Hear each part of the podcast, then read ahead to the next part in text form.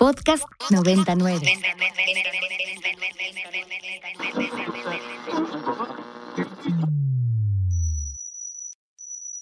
Ingresando código de acceso. Verificando permisos. Trazando ruta. Novena dimensión. Acceso temporal. Autorizado. Abriendo portal en 5, 4, 3, 2, 1.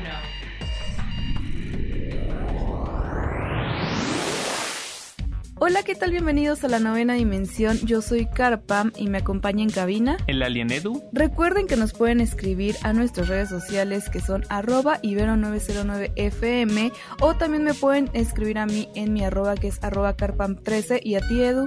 Arroba alien-edu. Plano paralelo. Y pues Edu, también dentro de las nominaciones de los videojuegos, pues tenemos otro apartado que está dedicado más a los juegos independientes, ¿no? De estudios mucho más chiquitos, pero que le están echando muchísimas ganas para poder desarrollar y crear videojuegos nuevos que nos gusten y nos atraigan. Y pues bueno, dentro de esta categoría, eh, pues había muchos títulos importantes, algunos que pues sí había jugado y otros que no, pero pues dentro de estas nominaciones estaba uno de los títulos que pues yo quiero mucho y es Stray. Y Edu, déjame que ganó. Estoy muy feliz. Era lo único que quería saber el día de hoy. Uy, no, sí, yo también amo Stray y yo también.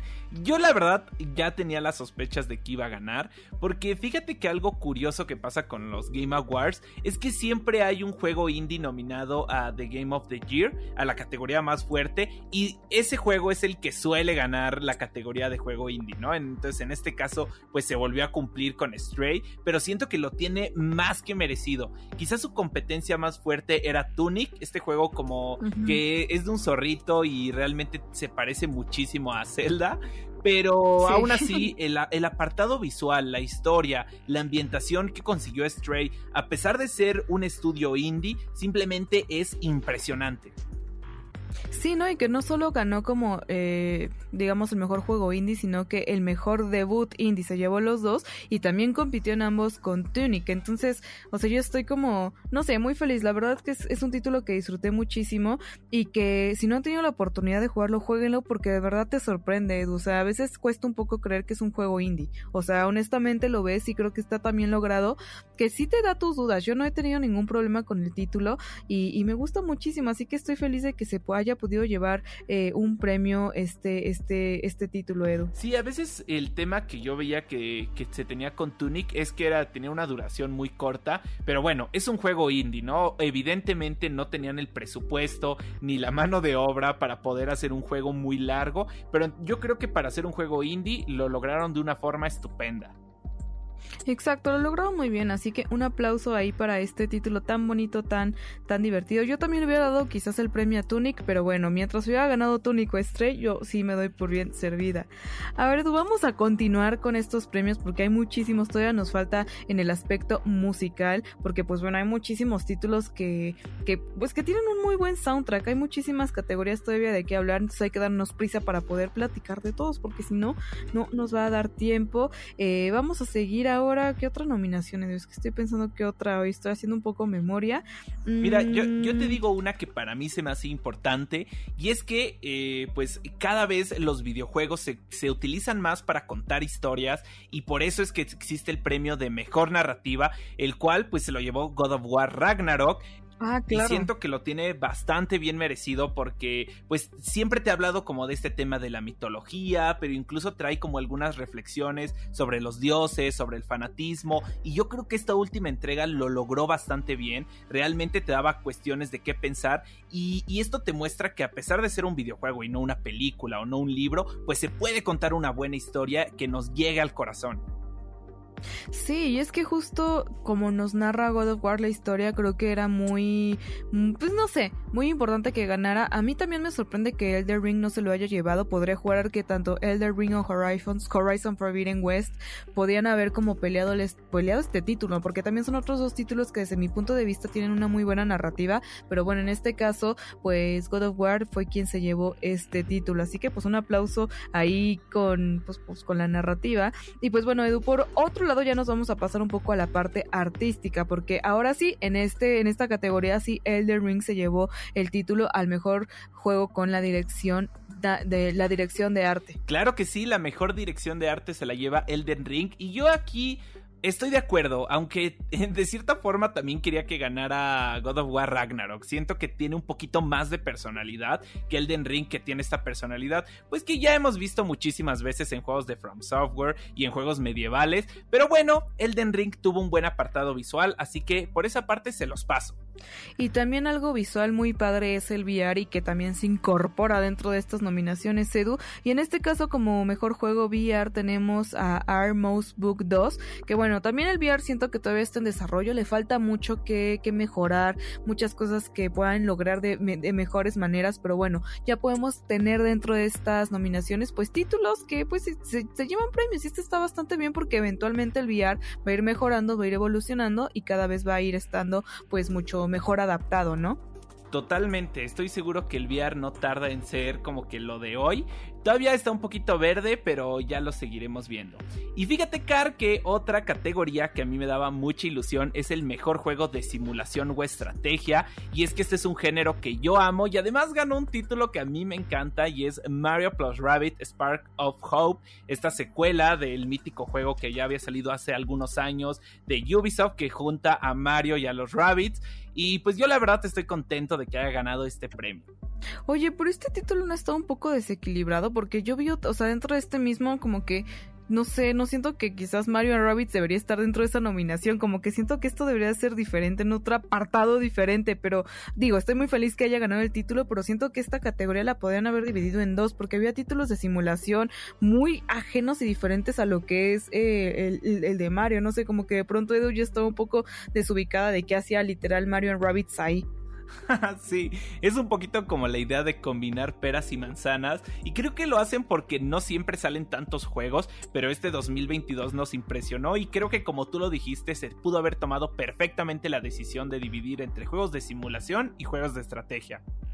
Así es, Edu. Ahora sí, vámonos con el siguiente, la siguiente nominación. ¿Cuál tenemos por ahí?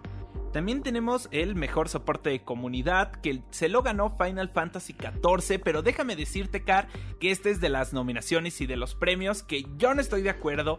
Nunca, nunca en su historia ha ganado Fortnite y sinceramente siento que es un juego donde sus desarrolladores le echan toda la carne al asador cada año y donde las temporadas son muy cambiantes y muy, muy chonchas. Entonces yo creo que ya era hora de que Fortnite se llevara este premio y bueno, otro año más que no se lo lleva.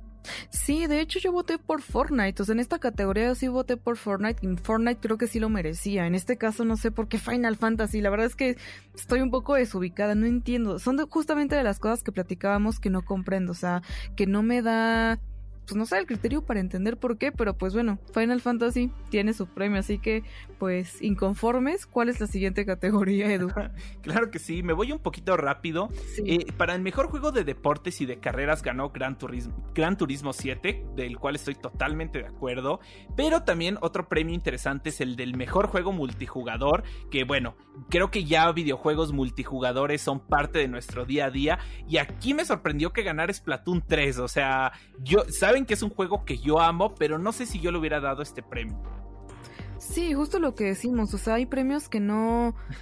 Híjoles, que, eh, o sea, o categorías que no deberían estar ahí ciertos juegos, como que no, no entiendo, pero pues, ¿qué te puedo yo decir, Edu? Como que siento desequilibrada la situación, pero bueno, Escríbanos mejor al hashtag novena dimensión si hasta ahorita todas sus predicciones han sido correctas o si hay alguna que otra que tampoco estén muy de acuerdo porque bueno, así como nosotros también no estamos muy conformes, seguramente allí en casita no lo están. Pero Edu, vámonos rapidísimo ahora sí con cuál fue el juego del año ganador porque el tiempo ahora sí que apremia. Claro que sí, Car. Pues mira, el, el, juego del año se lo llevó tal cual Elden Ring.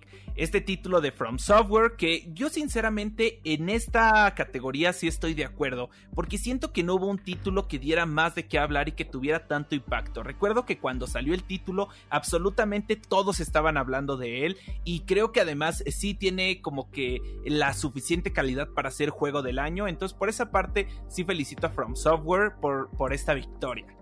Sí, yo esperaba algo diferente, estoy como no sé cómo sentirme, pero, pero bueno, la verdad es que todos los juegos que estaban nominados merecían estar ahí. Ojalá pudiéramos extender más nominaciones, poner más juegos, ¿no? Quizás más nominaciones, no incluso más premios, ¿no? Como que me voy a escuchar muy eh, cursi tal vez, pero no sé, un primer, segundo y tercer lugar, ¿no? No, no lo sé, o quizás diferente, pero la verdad es que creo que Edu podemos agradecer que este año, a pesar de venir de un año pandémico, de venir de complicaciones también para todos los desarrolladores por la cuestión de que pues muchas empresas cerraron porque no pueden estar todos reunidos pues produciendo los videojuegos, luego estuvo la escasez de los chips, o sea, fue un año difícil y que a pesar de eso pues digamos que en este 2022 podamos de retomar este tipo de eventos, retomar todo aquello que nos gusta del gaming, que son las convenciones, que son las finales de esports y ahora que es una gran cantidad de videojuegos que a pesar de todo lo que vivimos eh, pues durante los últimos años se haya podido lograr pues cosas bastante padres, pues bueno, creo que se agradece muchísimo. Y volver a retomar este evento, la verdad es que pues es algo que, que no sé, nos pone muy felices a todos, así que yo espero Edu que para 2023 las cosas pinten muchísimo mejor y que veamos también títulos nuevos indie, a mí me encantan los indie, que podamos seguir teniendo esta categoría y teniendo a estos desarrolladores creando contenido. Por ahí ya sabemos que se acerca el lanzamiento de este título de Mictlan, eh, que pues es un juego inspirado literalmente en los aztecas y que pues bueno, no también es por parte de una desarrolladora mexicana, que de hecho Sony también metió un poco por ahí su, su apoyo y su cuchara como para poder hacer esto posible. Así que Edu, ya veremos el año que entra todo lo que pues está por venir. Y pues sin más Edu, ya se acabó el año y aquí están literal los juegos que nos presenta el Games Award 2022.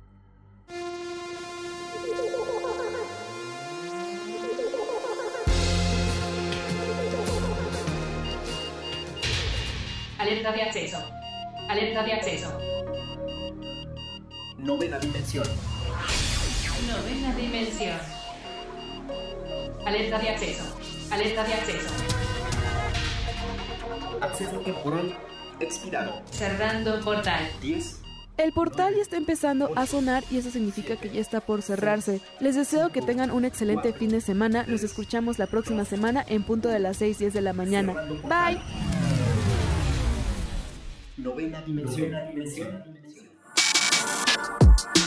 Para más contenidos como este, descarga nuestra aplicación disponible para Android y iOS o visita ibero909.fm.